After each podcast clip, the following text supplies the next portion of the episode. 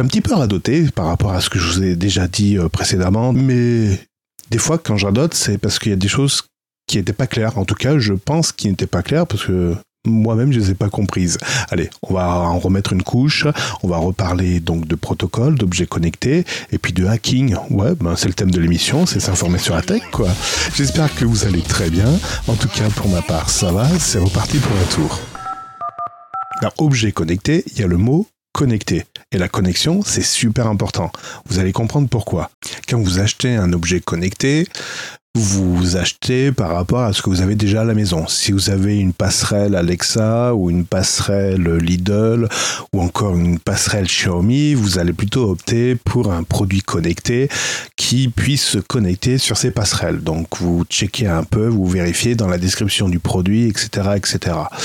Si vous n'avez aucune passerelle et vous ne savez même pas ce que c'est l'objet connecté, ce que vous allez vérifier, parce que c'est un petit peu le réflexe que nous avons, c'est de vérifier si on peut le piloter par Wi-Fi. Oui, euh, on a tous une tablette ou un smartphone qui sait faire du Wi-Fi et je pense que c'est le plus simple. Et puis on se dit, ben, quand ma tablette est éteinte, au moins le périphérique sera connecté au Wi-Fi de la maison et depuis n'importe quel périphérique, je pourrai me connecter dessus. En tout cas, c'est ce qu'on se dit. Et puis le troisième, enfin le troisième type d'objet connecté, on peut avoir un objet connecté au format Bluetooth. Bluetooth, là par contre, ce sera piloté directement depuis les euh, smartphones. Enfin, en tout cas, c'est ce qu'on croit. Et d'ailleurs, c'est ce qu'on nous fait croire et c'est ce qui nous fait acheter le produit. Ça, c'est toutes les gammes d'objets connectés sans fil. Il y a également les autres objets connectés qui sont sur des fils, et oui, connectés en filaire.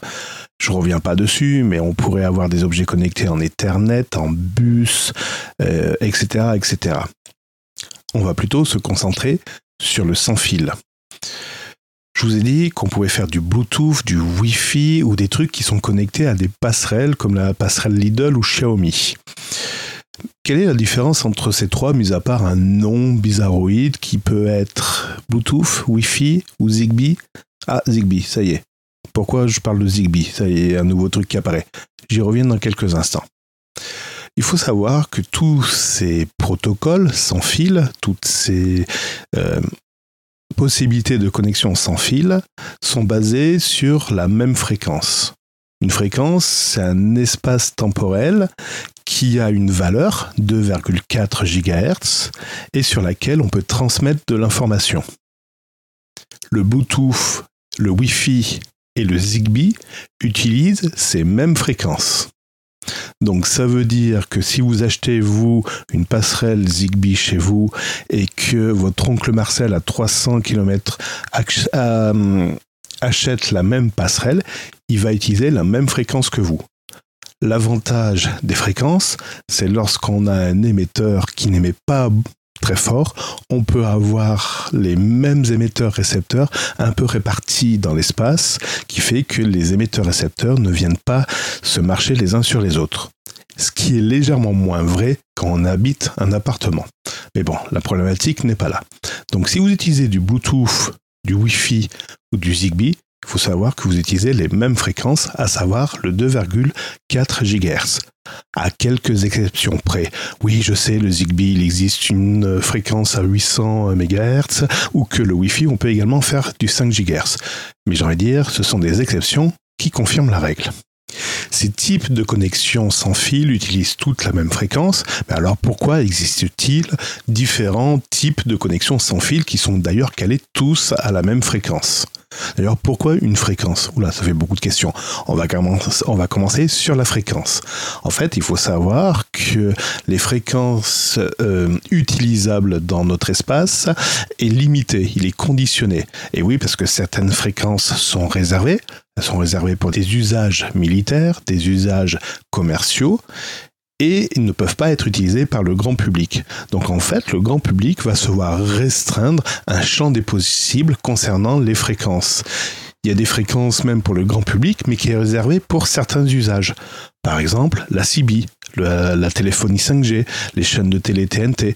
Et bien voilà, ce sont des fréquences grand public, mais réservées à un certain usage les fréquences libres, là où on pourrait faire n'importe quoi, eh ben, il n'y en a pas beaucoup. Et on a ben, le 2,4 GHz ou le 5 GHz. Et encore, quand je dis c'est on peut faire ce qu'on veut dans la limite de ne pas trop émettre, pas, émettre sur toute la France, hein, on va pas perturber tout le monde avec notre fréquence, et que ça vienne pas non plus euh, perturber d'autres d'autres appareils.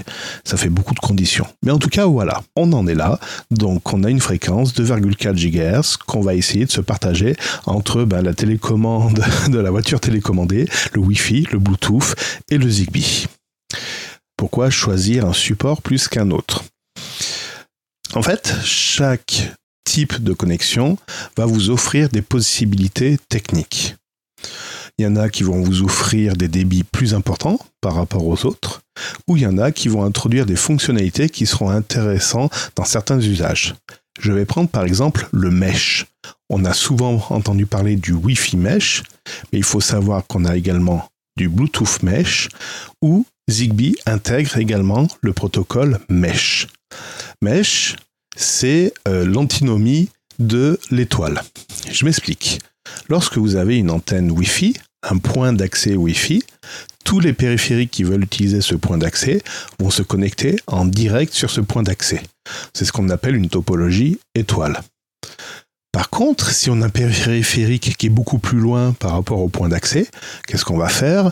On va essayer de prendre un répéteur, mais le répéteur n'est en fait qu'un nouveau point d'accès par rapport au point d'accès original, et les périphériques qui seront autour de ce répéteur vont se connecter sur ce point d'accès, et en fait on va retrouver une nouvelle topologie euh, étoile. Le mesh, lui, est beaucoup plus intelligent.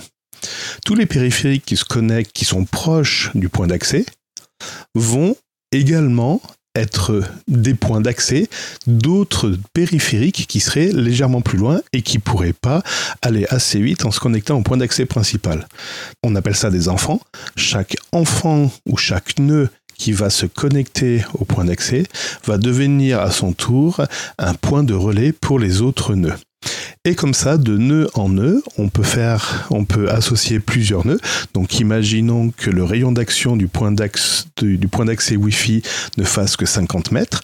Si j'ai un périphérique à 100 mètres ou 150 mètres du point d'accès original.